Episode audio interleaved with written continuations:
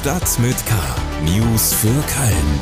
Der tägliche Podcast des Kölner Stadtanzeiger mit Annika Müller. Ich hoffe, Sie sind gut aus dem Wochenende in die neue Arbeitswoche gestartet. Mit dem Summer Jam und CSD war ja einiges in der Domstadt los und ich jedenfalls werde das vergangene Wochenende noch eine Weile mit mir rumtragen. Ich habe mir nämlich einen schönen Sonnenbrand bei der CSD-Demo-Parade am Sonntag geholt. Ich hoffe, Sie haben nicht vergessen, sich einzucremen. Apropos CSD, über den wollen wir heute auch nochmal sprechen. Aber bevor wir starten, gibt's erstmal einen Hinweis von unserem Sponsor. Stadt mit K wird präsentiert von der Sparkasse Köln-Bonn. Ihre Starthelferin für nachhaltige Ideen. Mit dem S-Green Credit der Sparkasse Köln-Bonn ist ein Zuschuss bis 1600 Euro möglich. Den Link zu unserem Sponsor finden Sie in den Shownotes. Unsere Themen für den 4. Juli. Geschichten von Überlastung und Überforderung. Mitarbeitende der Unikliniken stellen Schwarzbuch vor. Die Sanierung der Kölner Bühnen soll am 22. März 2024 beendet werden. Ist das realistisch? Und über eine Million Besucherinnen und Besucher bei der CSD-Demo in Köln. So viele wie noch nie. Schlagzeilen. Ein Mann ist am Sonntagnachmittag am Rande des Summer Jam Festivals offenbar beim Baden im Fühlinger See untergegangen. Nach Angaben der Polizei soll er sich fast zwei Stunden unter Wasser befunden haben, ehe er bewusstlos gefunden wurde. Ein Rettungswagen brachte den Mann in die Uniklinik, dort soll er aber nach Auskunft der Polizei gegen 18.45 Uhr gestorben sein. Der 50-Jährige war offenbar erheblich alkoholisiert. Das jedenfalls hätten die bisherigen Ermittlungen des tödlichen Badeunfalls ergeben, sagte eine Polizeisprecherin am Montag. Der Leichnam des Frechners solle nun obduziert werden. Hinweise auf Fremdverschulden gebe es bisher nicht. Die Deutzer Brücke ist seit diesem Montag und bis zum 5. August für den Autoverkehr gesperrt. Grund dafür sind dringende Sanierungsarbeiten. Von Deutz in Richtung Innenstadt müssen Autofahrerinnen und Autofahrer über die Severinsbrücke fahren. Eine Umleitung ist ausgeschildert, auch der Radverkehr wird eingeschränkt. Aus der Innenstadt kommend nach Deutz gibt es aber keine Beschränkungen für den Autoverkehr. Auch die Straßenbahnen fahren wie gewohnt. In Köln ist eine Abwasseranalyse durchgeführt worden, um das Infektionsgeschehen besser einschätzen zu können. Die im Abwasser enthaltenen Corona-Spuren zeigten, dass in Köln wahrscheinlich nur die Hälfte aller tatsächlichen Infektionen erkannt werden.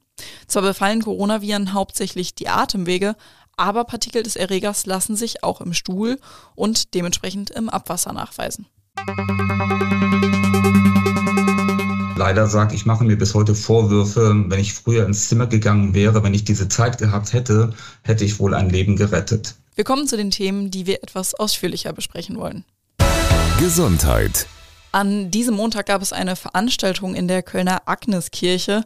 Da haben nämlich Mitarbeitende von den Unikliniken ein sogenanntes Schwarzbuch vorgestellt. Darin beschreiben Pflegende, aber auch Personal aus anderen Bereichen in den Kliniken ihren Arbeitsalltag. Mein Kollege Dirk Riese war dabei und ähm, Dirk, erzähl mal, was waren das so für Geschichten? Vielleicht kannst du mal eine Geschichte nacherzählen, die dich da besonders berührt hat. Ja, es gab sehr viele bewegende Geschichten. Eine, die sich mir noch eingebrannt hat, war die von Schwester Leila aus der Uniklinik Aachen. Die erzählte von einem 80-jährigen Patienten, der nach einer Magenoperation auf ihre Station gekommen ist. Man muss dazu wissen, an dem Tag ging es mal wieder drunter und drüber auf der Station. Die hatten 65 Betten und nur fünf examinierte Mitarbeitende und hatten letztendlich keine Zeit, um nach dem Patienten zu schauen. Und so fanden sie den Mann dann schließlich gegen halb sieben im Zimmer, als sich sein Gesundheitszustand stark verschlechtert hatte. Der Mann musste schließlich reanimiert werden und starb schließlich. Und leider sagt, ich mache mir bis heute Vorwürfe, wenn ich früher ins Zimmer gegangen wäre, wenn ich diese Zeit gehabt hätte, hätte ich wohl ein Leben gerettet. Sowas kann man sich gar nicht vorstellen, wenn man nicht selbst in so einem Bereich arbeitet, ähm, mit welcher Verantwortung man da eben auch zu tun hat. Man muss wissen, Hintergrund dieses Schwarzbuchs ist ja der Streik ähm, und der läuft jetzt ja auch schon seit zehn Wochen, wenn ich es richtig auf dem Schirm habe.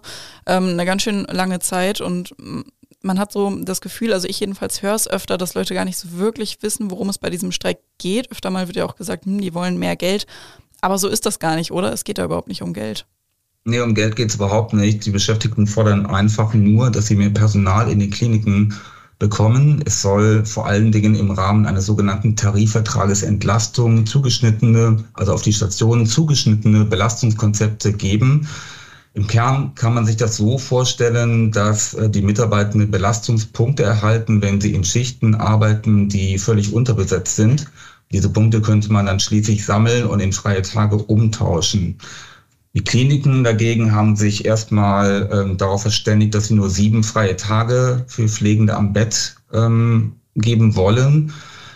Es gibt auch einige weitere Gruppen, die auch diese freien Tage erhalten sollen, aber längst nicht alle. Damit sind die Streikenden aber längst nicht zufrieden. Die fordern, dass alle Bereiche berücksichtigt werden. Es geht also um, im Kern auch um Bereiche wie Radiologie, Labore, Notaufnahmen. Die sind momentan im Konzept der Arbeitgeber nicht vorgesehen. Positiv wurde bewertet, dass äh, Gesundheitsminister Laumann am Donnerstag zugesagt hat, dass das Land die Mehrkosten, die durch zusätzliches Personal entstehen würden, ähm, finanzieren würden. Hm. Okay, wir bleiben gespannt. Ähm, geklärt ist da auf jeden Fall noch lange nichts. Es wird wahrscheinlich noch eine Weile weitergehen, oder? Wie ist deine Einschätzung? Das wird wohl noch so weitergehen. Also es sind ja mittlerweile zehn Wochen vergangen, ähm, in denen die Streikenden ähm, ihren Ausstand ähm, haben. Und ähm, die Positionen sind halt immer noch relativ weit auseinander. Von daher denke ich schon, dass es da nochmal ein bisschen dauern wird. Aber vielleicht wird das Schwarzbuch jetzt ja ein bisschen ähm, neuen Wind reinbringen, da das ja nochmal wirklich zeigt, ähm, unter welchen Bedingungen die Menschen da arbeiten. Wir bleiben auf jeden Fall dran. Auf ksta.de und über den Link in den Shownotes gibt es noch mehr Situationen, die dir Krise dort geschildert hat. Kultur. Man hat ja so manchmal das Gefühl, dass jede Großstadt irgendwie ein eigenes katastrophales Bauprojekt braucht. Ich meine, Stuttgart hat Stuttgart 21, Berlin hat den Flughafen und Köln hat eben die Oper. Aber es gibt jetzt einen Lichtblick am Ende des Tunnels. Am 22. März 2024 soll nämlich die Sanierung der Kölner Bühnen dann beendet sein. Aber ist das überhaupt realistisch? Das fragen wir uns alle und ich habe mir jetzt Matthias Hendorf dazu geholt aus unserer Lokalredaktion. Der sitzt mir gerade gegenüber. Also wie sieht's aus? Ist das realistisch? Ja, sagt zumindest der Sanierungschef Bernd Streitberger. Und der gilt alles andere als jemand, der ein Luftikus ist und einfach mal eine Zahl oder einen Termin nennt. Ich werde trotzdem etwas skeptisch und das sind drei Gründe, warum ich das bin. Es gibt äh, Krisen wie den Krieg und auch Corona. Gerade der Krieg zieht die Lieferketten in die Länge. Es gibt Probleme bei der Materialbeschaffung. Dann gibt es die normalen Probleme, die jede Großbaustelle hat, unter anderem, wenn eine Firma sich wehrt bei der Vergabe oder in die Insolvenz geht. Und das dritte ist die Vorgeschichte des Projekts. Die Kölner Bühnen haben eigentlich jedes, ähm, jeden Termin, den sie bislang genannt haben, gerissen man muss fairerweise sagen, letztes Jahr haben sie gesagt, das erste Quartal 2024 werden die Häuser fertig. Der 22. März ist in diesem Quartal. Das könnte vielleicht Grund für etwas Optimismus sein, aber eine Skepsis bleibt. Ist es denn überhaupt klug, so einen Tag wirklich so genau festzulegen? Also es klingt ja schon so ein bisschen aus der Luft gegriffen irgendwie. Total klingt es das und es ist übrigens ein Freitag, ich habe eben noch nachgeschaut, aber ähm, die Experten, mit denen ich gesprochen habe, die sagen, ja, man braucht diesen Termin, weil ähm, er einerseits zwar den Druck erhöht, aber andererseits brauchen natürlich auch die Bühnen, also die ja jetzt in Interim-Spielstätten spielen, weil eben am Offenbachplatz, wo die Bühnen saniert werden, nicht gespielt werden kann, brauchen einen Vorlauf für die Planung, wann sie zurück können. Und diesen Termin haben sie jetzt. Nun ist ja nicht nur der Termin ständig verschoben worden, sondern der ganze Spaß wurde auch irgendwie immer teurer. Noch etwas, was es mit Berlin und Stuttgart gemeinsam hat. Wie viel soll der ganze Spaß denn jetzt eigentlich kosten? Ich würde sagen, eine ganze Stange Geld. Das ist natürlich sehr unkonkret, deswegen machen wir es konkret. Das sind am Ende reine Baukosten oder Sanierungskosten von bis zu 644 Millionen Euro. Ob das so bleibt, hängt dann eben auch an Corona, an den Lieferengpässen. Das muss man mal abwarten. Dazu kommen die Kosten von 130 Millionen für die Interimspielstätten und 239 Millionen für die Krediten. Also es könnte über eine Milliarde Euro am Ende ausmachen. Das war vorher mal deutlich weniger, oder? Ja, anfangs waren geschätzt 253 Millionen, allerdings reine Baukosten, also 253 Millionen verglichen mit den 644 Millionen Euro. Das ist schon krass. Vielen Dank, Matthias Hendorf. Mehr Infos dazu gibt es natürlich auf ksta.de und über den Link in den Shownotes.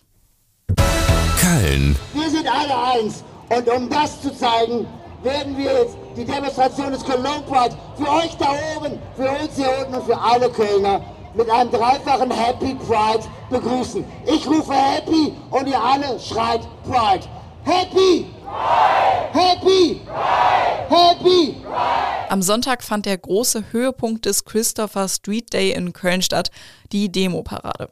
Ich war natürlich mittendrin und habe dabei für den KSTA Videos aufgenommen und auch mit einigen Leuten gesprochen. Darunter auch mit Hugo Winkels vom Verein Kölner Lesben- und Schwulentag. Das ist ein unfassbarer Tag und ich muss ganz ehrlich sagen, diese Menschenmengen, ich bin je, sitze jedes Jahr da und diese Menschenmengen, die ich in diesem Jahr erlebe, sind ganz andere Menschenmengen, als ich jemals erlebt habe. Das, das ist ja immer so, man, auch in Köln ist die Kriminalität gegenüber homosexuellen Menschen größer geworden, aber Köln ist jetzt nicht der Maßstab, weil Köln natürlich in vielerlei Hinsicht diesbezüglich, wir sind die queerste Stadt Europas und so weiter. Ähm, äh, wir sind nicht der Maßstab, wo wir sagen müssen, auch in Köln passiert ja nicht so viel. Es, wir müssen messen, was gerade auch in ländlichen Gebieten und in anderen Städten passiert. Und da ist es viel, viel schlimmer und das ist richtig schlimm. Und ich bin ein Kind, ich hatte der 80er, wo ich mich geoutet habe und das war nicht leicht, aber in den 90ern bin ich stolz über den Ring gelaufen. Das würde ich heute so nicht mehr so selbstverständlich machen. Es wird schlimmer gerade und äh, da bin ich froh, dass wir so Leute haben wie Sven Lehmann als Queerbeauftragten der Bundesregierung, die sich eben auch, wo die auch die Bundesregierung erkannt hat, äh, ja, da muss was gemacht werden, weil es eben nicht so selbstverständlich ist überall. Es war echt viel los in der Stadt. Die Straßen rund um die Parade waren gerammelt voll. Nach Angaben der Veranstalter kamen rund 1,2 Millionen Besucher. Die Polizei sprach von mindestens einer Million. Wenn Sie sich nachträglich einen Eindruck vom CSD holen wollen, schauen Sie doch mal auf unserem Instagram-Kanal kca-köln vorbei. Da gibt es ein Story-Highlight mit Videos, Fotos und Interviews vom CSD. Auf kca.de finden Sie natürlich auch Texte, Videos und Fotos. Ich habe Ihnen da auch noch was in den Shownotes verlinkt. Damit sind wir jetzt am Ende dieser Episode von Stadt mit K angekommen. Mein Name ist Annika Müller. Wir hören uns am Dienstag wieder. Bis dahin wünsche ich Ihnen noch einen schönen Tag. Stadt mit K. News für Köln. Der tägliche Podcast.